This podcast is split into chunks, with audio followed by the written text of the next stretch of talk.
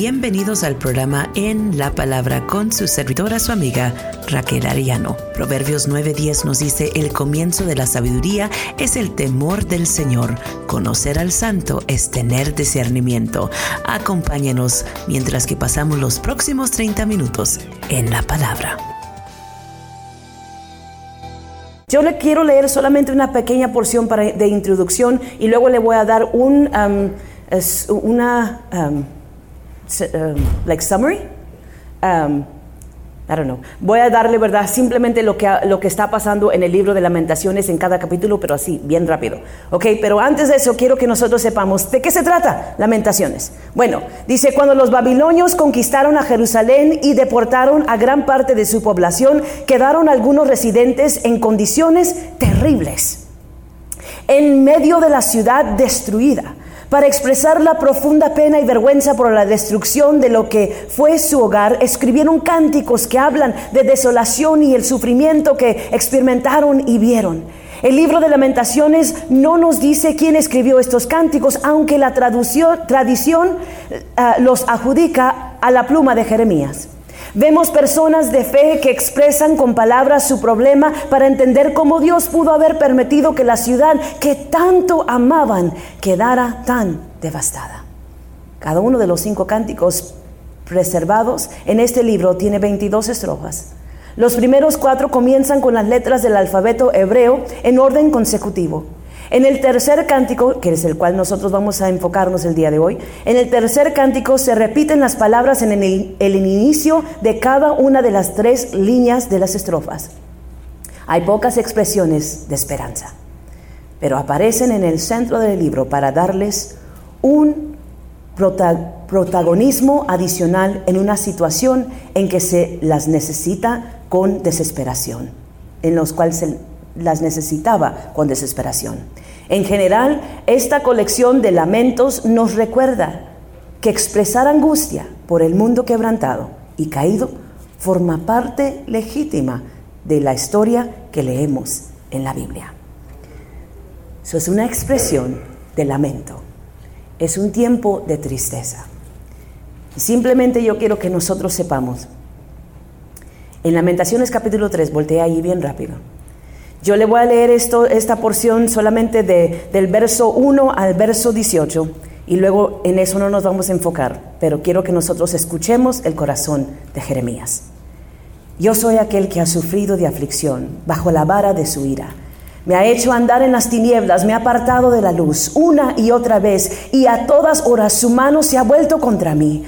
Me ha marchitado la carne y la piel, me ha quebrantado los huesos, me ha tenido un cerco de amargura y tribulaciones. Me obliga a vivir en las tinieblas como a los que hace tiempo, murieron.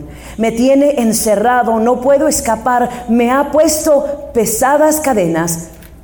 Por más que grito y pido ayuda, Él se niega a escuchar mi oración. Ha sembrado de piedras mi camino, ha torcido mis senderos. Me vigila como oso agaspado, me acecha como león me aparta del camino para despedazarme, me deja del todo desvalido. Con el arco tenso me ha hecho el blanco de sus flechas. Me ha partido el corazón con las flechas de su aljiba, aljaba. Soy el asmerir de todo mi pueblo. Todo el día me cantan parodías. Me ha llenado de amargura, me ha saturado de hiel. Me ha estrellado contra el suelo me ha hecho morder el polvo, me ha quitado la paz. Yo ya no recuerdo lo que es la dicha. Y digo, la vida se me acaba junto con mi esperanza en el Señor. Las palabras de Jeremías, su corazón quebrantado, su corazón triste por lo que había pasado en el primer capítulo nosotros vemos que la ciudad que antes era Jerusalén ha sufrido eh, en una manera terrible y devastante y no encuentra absolutamente nadie en que le puede traer confortación o alivio. En el capítulo 2 vemos nosotros la expresión de cómo eh, la, eh, la, ira del Señor lo llegó a destruir las ciudades de Judá y el templo quedó en destrucción queriendo decir que la adoración en Jerusalén ya no era más. En el capítulo 3 nosotros una vez más vemos que Jeremías, ¿verdad?, ah, trae el, rol sobresaliente del desastre de Jerusalén, el rol sobresaliente de Dios, como él tomó gran parte en destruir a Jerusalén. En el capítulo 4 nosotros vemos eh, que el profeta describe el horror que dejó Babilonia cuando vinieron a destruir el pueblo y a sacar a la gente de allí. Hasta los reyes estaban maravillados de cómo Dios había um, expuesto su juicio en contra de Jerusalén. Y en el capítulo 5 vemos que Jeremías le pide al Señor, le ruega al Señor que no aparte sus ojos del sufrimiento de Jerusalén y de los judíos. Entonces nosotros podemos escuchar el corazón de Jeremías. Pero en medio de todo eso, como dijimos hace unos momentos, en medio de todo eso viene una confortación. En medio de todo eso nosotros podemos ver que Jeremías no se olvida ¿ok? No se olvida que en toda, en toda realidad, aunque él se siente triste, aunque él se siente devastado, aunque él se siente como que no hay esperanza, y aún en sus propias palabras, él dice, la vida se me acaba junto con mi esperanza en el Señor. Pero luego, en el mero centro del libro del el tercer capítulo, entra, ¿verdad? Con unas palabras, verso 19, vamos ahí. ¿Qué nos dice la palabra? Vamos a leer del 19 al 24. Nos dice, recuerda que ando errante y afligido que me embargan la hiel y la amargura. Siempre tengo esto presente y por eso es y por eso me deprimo. Pero algo más me viene a la memoria, lo cual me llena de esperanza. ¿Qué dice allí? Pero algo más me viene a la memoria, la cual trae y de nuevo, ¿verdad? lo llena de esperanza. El gran amor del Señor nunca se acaba y su compasión jamás se agota. Cada mañana se renuevan sus bondades, muy grande es su fidelidad. Por tanto digo, el Señor es todo lo que tengo, en Él esperaré. Aleluya. En medio de la angustia, en medio del dolor, Él nos lleva a nosotros de un momento de desesperación a un momento de esperanza. Because that's who God is. He takes you from a moment of despair to a moment of hope. Jeremías no estaba negando que se sentía de esta manera, no estaba negando que las cosas realmente habían sucedido como él las estaba describiendo, que había desolación completa, que había la gente, ¿verdad? Se sentía sin esperanza, pero en medio de todo eso, la misericordia de Dios algún día iba a reemplazar el juicio de Dios. Y Jeremías encontró esperanza cuando él quitó sus ojos de su circunstancia y puso sus ojos en Dios. ¿Me oyeron? Cuando nosotros pasamos por momentos súper difíciles en nuestra vida, la cosa que nosotros queremos hacer porque nos hace sentir bien es quedarnos allí en esa tristeza es quedarnos ahí y simplemente lamentar con todo lo que está a nuestro alrededor. Pero yo estoy aquí para recordarte las palabras de Jeremías. En medio de tu desesperación y tu tristeza, alza tus ojos y quítalas de tu circunstancia y mira a Jehová. Porque de Él viene nuestro socorro, de Él viene nuestra fortaleza. Es fácil para nosotros los seres humanos quedarnos, ¿verdad?, en esa tristeza. But sometimes tenemos que sacudirnos de todo eso y tenemos que decir, esto también pasará. Esto no se quedará igual para siempre, porque el Dios en quien yo he confiado es el Dios de esperanza. Es el Dios que me quiere llevar de este lado a otro. No me quiere, no quiere que yo me quede en el mismo lugar. Y eso es lo maravilloso que podemos nosotros ver. De desesperación a esperanza es donde Dios nos quiere llevar a nosotros. Vayamos nosotros a seguir, ¿verdad? Leyendo. ¿Qué nos dice en el, en el verso 25? Dice, y aquí vamos a ver 25 al 30. Noten, ¿verdad? Que esas primeras líneas, esas estrofas, comienzan con la misma palabra, ¿ok? So vamos a ver, ¿qué dice? Bueno es el Señor con quienes en Él confían, con todos los que buscan. Bueno es esperar calladamente a que el Señor venga a salvarnos. Bueno es que es que el hombre aprenda a llevar el yugo desde su juventud.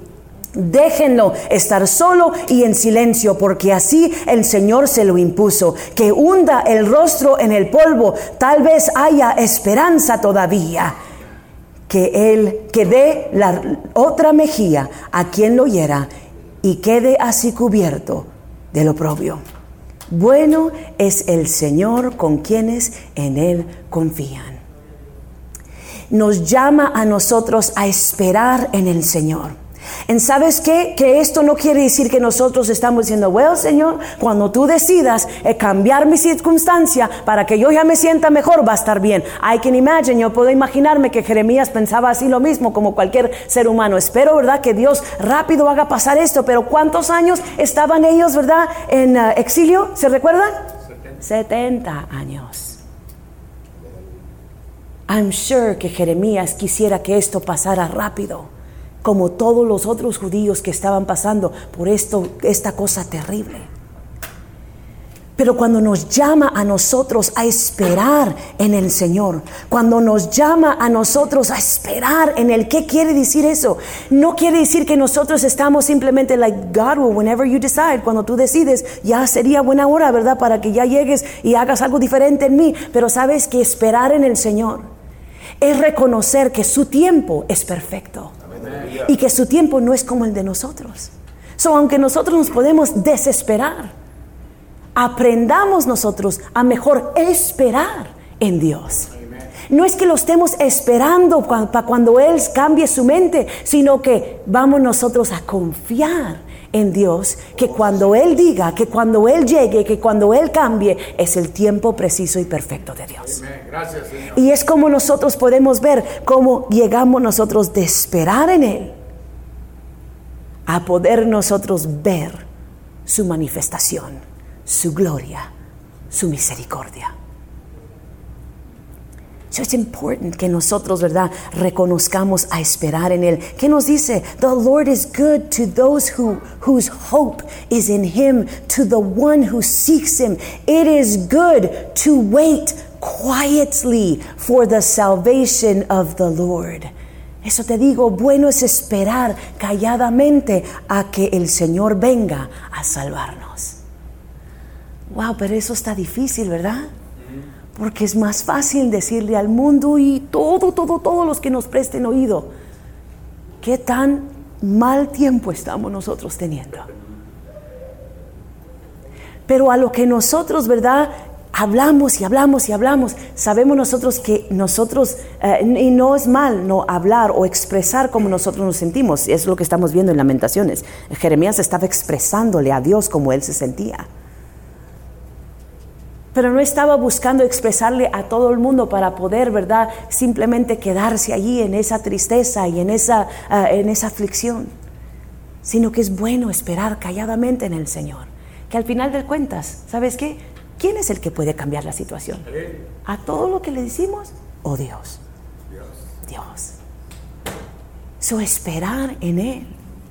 Hey, man, esto es difícil, pero yo confío, yo, yo escojo más bien confiar en Dios y esperar a su tiempo perfecto. Y cuando nosotros hacemos eso, aprendemos nosotros a esperar en Él y a confiar en Él con todo lo que nosotros tenemos. Entonces vamos, ¿verdad? A, a, la tercera parte, ¿qué nos dice en el verso 31 al 33? Dice, el Señor nos ha rechazado, pero no será para siempre nos hace sufrir, pero también nos compadece, porque es muy grande su amor. El Señor nos hiere y nos aflige, pero no porque sea de su agrado. En Hebreos capítulo 12, si puede ir bien rápido a Hebreos, a Hebreos capítulo 12. capítulo 12, verso 7 al verso 13.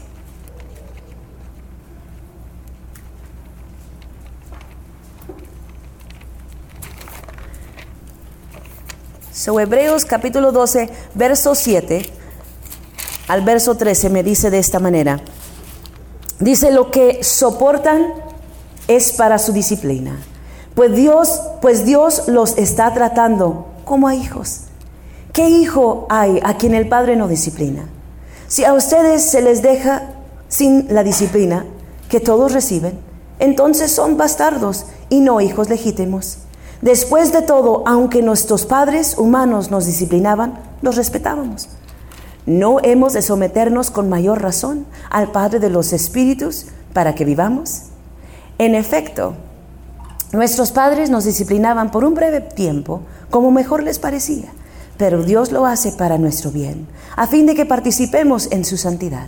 Ciertamente ninguna disciplina en el momento de recibirla parece agradable, sino más bien penosa. Sin embargo, después produce una cosecha de justicia y paz para quienes han sido entrenados por ella.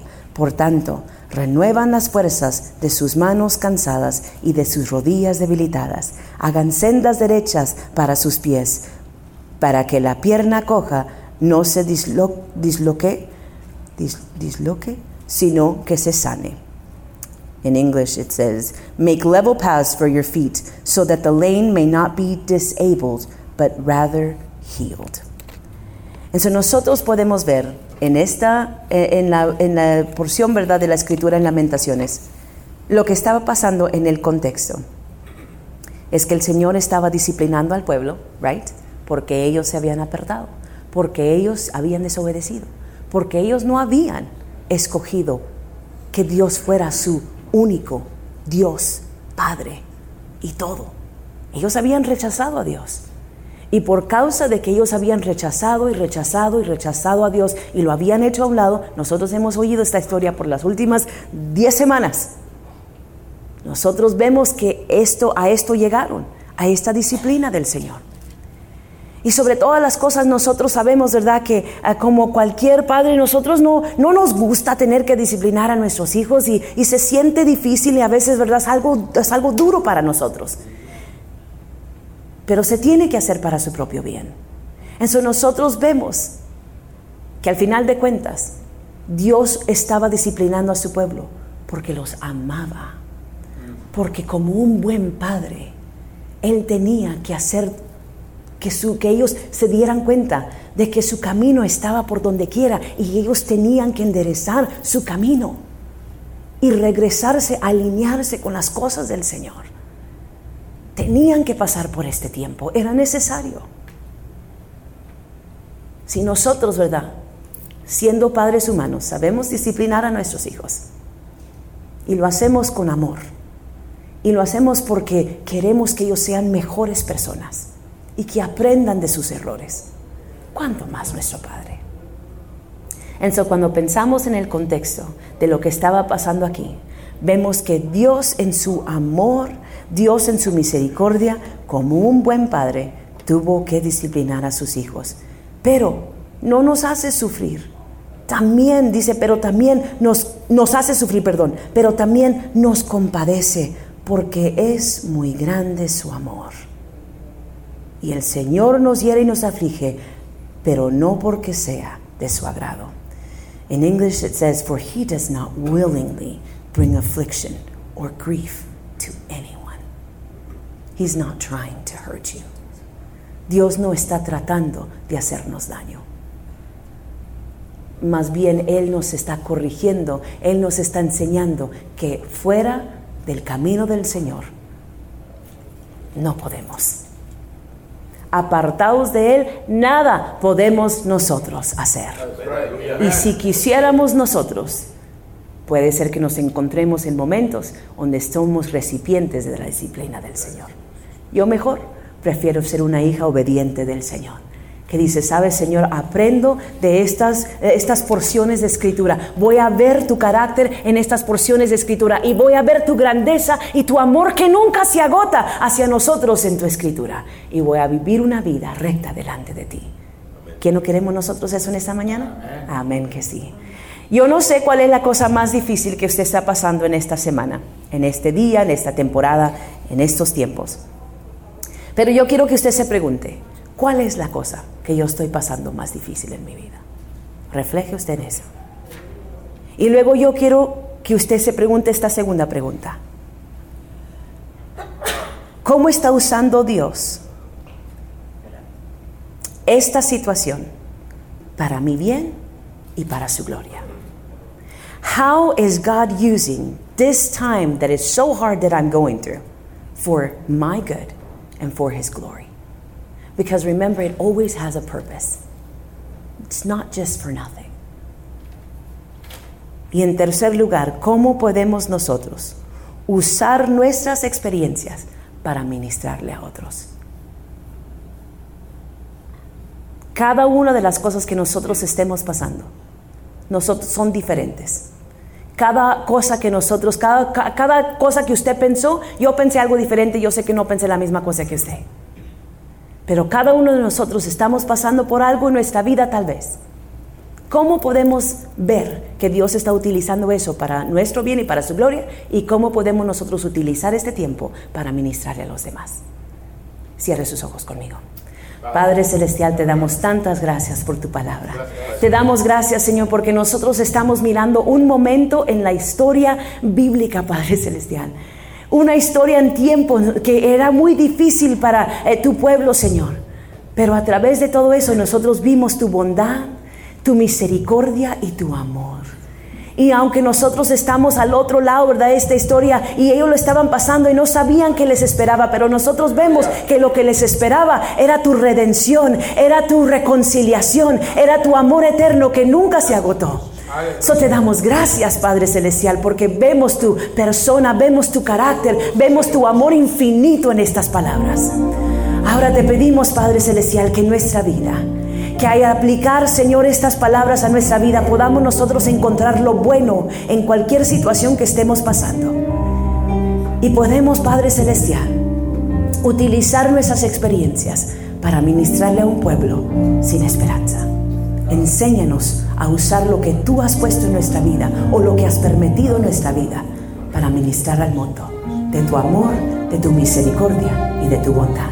Te doy gracias, Padre Celestial y te entrego a ti mi vida, hoy y para siempre. Amén. Este programa de En la Palabra fue grabado en vivo en el Centro Cristiano 701 Sur Pershing, aquí en Liberal, Kansas. Acompáñenos cada domingo por la mañana a las 10 a.m. Para más información sobre programas como estos o simplemente si gustaría ponerse en contacto con nosotros, lo puede hacer llamando al 620-626-8282.